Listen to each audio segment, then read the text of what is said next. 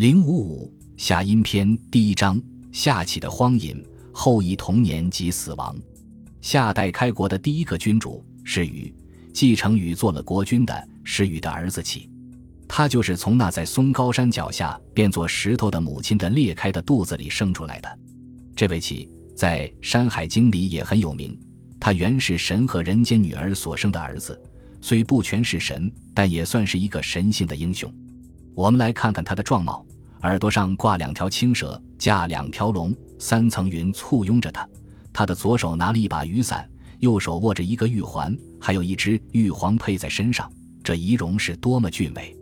据说他曾经三次乘飞龙上天，到天帝那里去做宾客，就把天庭的乐章九变和九歌偷偷的记下来，带到人间改作了一遍，称为九招，也就是九勺，在高一万六千尺的大木之野。叫乐师们在那里开始第一次的演奏，后来又根据这支曲子写作歌舞剧的形式，吩咐歌童舞女手里拿着牛尾巴，在大运山北方的大乐之野表演起来。他本人便乘龙驾云，张伞握环，一台娴雅的在那里观看自己的创作，在云烟山树的飘渺中一幕幕的展开。想来他还会不知不觉地拿握在手里的玉环。敲着佩在身上的玉簧，用以代替乐曲的节拍呢。人间从此有了新的繁复的音乐，那就是的单调的女娲的声簧。人们恐怕已经不想再去欣赏了。他有一个臣子，名叫孟图，也是一个半神半人的奇怪人物。据说，当他在巴（如今川东的一带）这地方做巫教主的时候，老百姓到他那里去打官司，他全不管原告、被告双方脸红脖子粗的争论。他只消作起一阵法术来，使其眼睛一看，见那衣服上露出血迹的，就叫人把他捉住，定下他的罪名。因为衣服上有血，乃是神的示意，具体说明了犯罪者的犯罪事实。像这样的断案，比起有些糊涂官草赢人命的断案来，算是充分具有好生之德的了。后来孟图死了，人民就把他埋葬在巫山上，在以后还在巫山下面给建修了一座庙。叫做孟图祠来纪念他的功德。启自从得到天乐九变和九歌，就自以为确实是个非凡人物，简直忘乎所以，一点也不把国家的大事放在心上，只是淫荡放肆，图自己的舒适快乐。他常到郊外去举行盛宴，大会宾客。这时只听见箫管声和钟磬声齐作，一片锵锵煌煌的音乐，加上人们的笑声、闹声。嘈杂的实在是有些过耳，可是这位夏启王却沉湎在醇酒和美色里面，醉眼迷离地举着酒杯，朦胧地瞧着面前歌童舞女表演的模仿楔形的独足舞蹈。万舞一对去了一对又来，他非但不觉得乐声和嘈闹声过耳可厌，反倒觉得可以给他添欢助兴。像这样不拘形迹的野外宴游，真是其乐无穷。这些音乐声、笑闹声。大约是过于响亮和喧嚣了，因而不止一次从地面飘扬到了天上，让天地都听见了。这位神的儿子的胡作非为，起初天帝还稍稍能够容忍，后来见他闹得越来越不像话，便决定把他抛弃，并且给他以应有的惩罚。所以其刚刚死去，他的五个儿子就闹起内讧来，以致使夏家的天下被有穷国国王后裔所夺。让夏家的基业中断了数十百年之久。有穷国国王后羿，原本是一个普通农民的儿子，因为仰慕为民除害的天神羿的善于射箭，自己也喜欢射箭，因而也取名叫羿。后来做了国王，人们便尊称他为后羿。后就是王，是首领的意思。他生来就有射箭的天才。当他还是小要孩，躺在摇篮里的时候，茅檐下的苍蝇常来叮他的眼睛。吮他的鼻子，搅扰得他不能睡觉，他就要求他的爹妈拿碧草来给他做一把小和几束小箭。他拿起小弓和小箭，左开弓，右射箭，向着空中飞舞的苍蝇射去，居然一下子给他射死许多，使苍蝇们都不敢近身死。他五岁那年，有一天，爹妈带着他上山去采寻药物，那时正是夏秋天气，山间多的是鸣噪的蝉儿。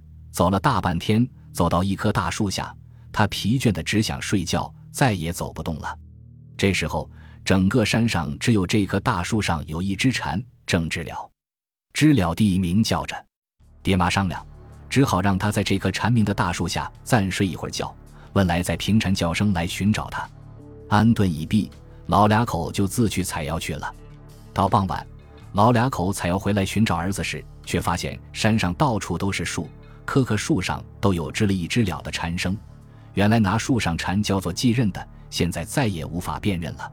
暮色渐渐来临了，老俩口实在找不着孩子，只得含着一眶眼泪，哭哭啼啼地走回家去。以后又来山间找过好多次，还是杳无踪影。再说后羿在大树下一觉醒来，只听见满山的蝉乱叫，却不见了爹妈。起初他只觉得好玩，并不害怕，就跳跳蹦蹦地从这山到那山，到处乱窜，直到天色渐渐黑下来。才觉得事情有些不妙，于是只得坐在山道旁边的一块石头上，傻愣愣地张着嘴巴大哭。哭着哭着来了各山间的单身猎户，叫楚胡妇的，见孩子哭得怪可怜的，就问起他家住哪里，姓甚名谁，为什么会丢失在这里。傻小子后羿只是摇头，结结巴巴的，什么也说不清楚。楚胡父见孩子虽然愣头愣脑，长相倒还气势。就把他收养下来，做自己的儿子。楚胡父射得一手好箭，后羿渐渐长大，就从他义父那里学来全部射箭的本领，有的地方甚至还超过他的义父。不知道是天生的，还是经常用力挽弓射箭培养成的。后的左胳膊比右胳膊要长些，这样就使他在挽弓的时候挽得更圆满，箭射出去更渐进有力压。后羿长到二十岁。他的义父突然得病死了，怀抱远大志向的后羿感到单独住在深山太孤零无依，很想回家去看看自己亲生的父母，却又不知道自己的家在什么地方。一天，他站在一座山口的钢崖上，拉满弓，扣紧弦，向着天空默默祝告道：“如果我将来能够拿着这弓去诛除四方的强暴，平定天下的话，就让这箭射出去，一直射到我家的门前。”祝告已毕，一箭射去。说也奇怪，箭刚射出去，忽然掉在地面上，然后擦着地面，像蛇样的向前窜行，揭开草茎，穿过林木，在地面上划出一道弯弯扭扭的迹印，直向山外流窜而去。后羿心里暗暗呐喊，就跟着箭的迹印寻去。他边寻边走，走出山间，走了十来里地，看见路边有一所破烂的小茅屋。自己射出的箭正插在茅屋门线上，后羿走进茅屋一看，到处是些断砖碎瓦、蛛网尘灰，灶台上有几个破钵子和破瓦罐，一张断腿的床安放在屋角，看样子是好久没人住的屋。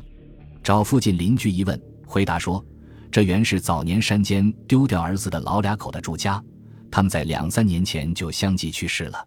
后羿知道现在找到的正是自己的家。可是双亲已经不在人世了，他哀悼了一番，只得把破屋收拾一下，在这里定居下来。空有绝顶射艺的后羿，却不会种田，也不会织布，在家乡谋生还是很艰难，常喝一点稀饭和野菜汤，半饥不饱的过日子。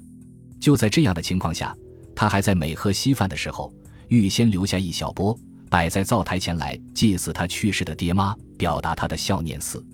他在家里实在待不下去，终于背上猎弓猎箭，离开家乡，到四方浪游去了。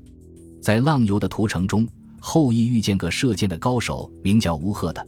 两个年轻人一见如故，意气相投。后羿不但和吴贺交了朋友，还拜他为师，向他学习射箭的技艺。他们一同漫游到了北方。有一天，看见一只雀儿从天空飞过，吴贺瞧着后羿说：“射这只雀儿。”要活的，还是要死的？后羿问。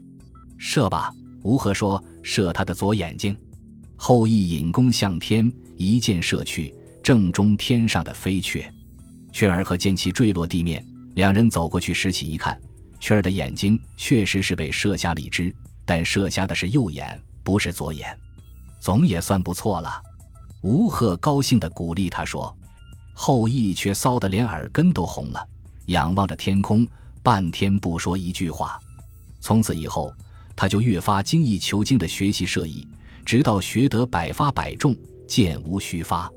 靠了他身上的这把弓和这带箭，果然除暴安良，济困扶倾，得到人民的爱戴。不多年间，就做了有穷国的国王。那时天下的诸侯都服从他，听他的号令。只有一个名叫伯封的诸侯不服。这伯封原是先前在尧皇帝手下当乐官的魁的儿子，他生着一张黑胖的猪脸，形貌既丑，性情更是暴戾，又贪婪又狠毒，就像山上的大野猪。人们就拿这来做了他的外号。但是大野猪的母亲却是个绝世的美女，是有仍氏的女儿，名叫玄妻。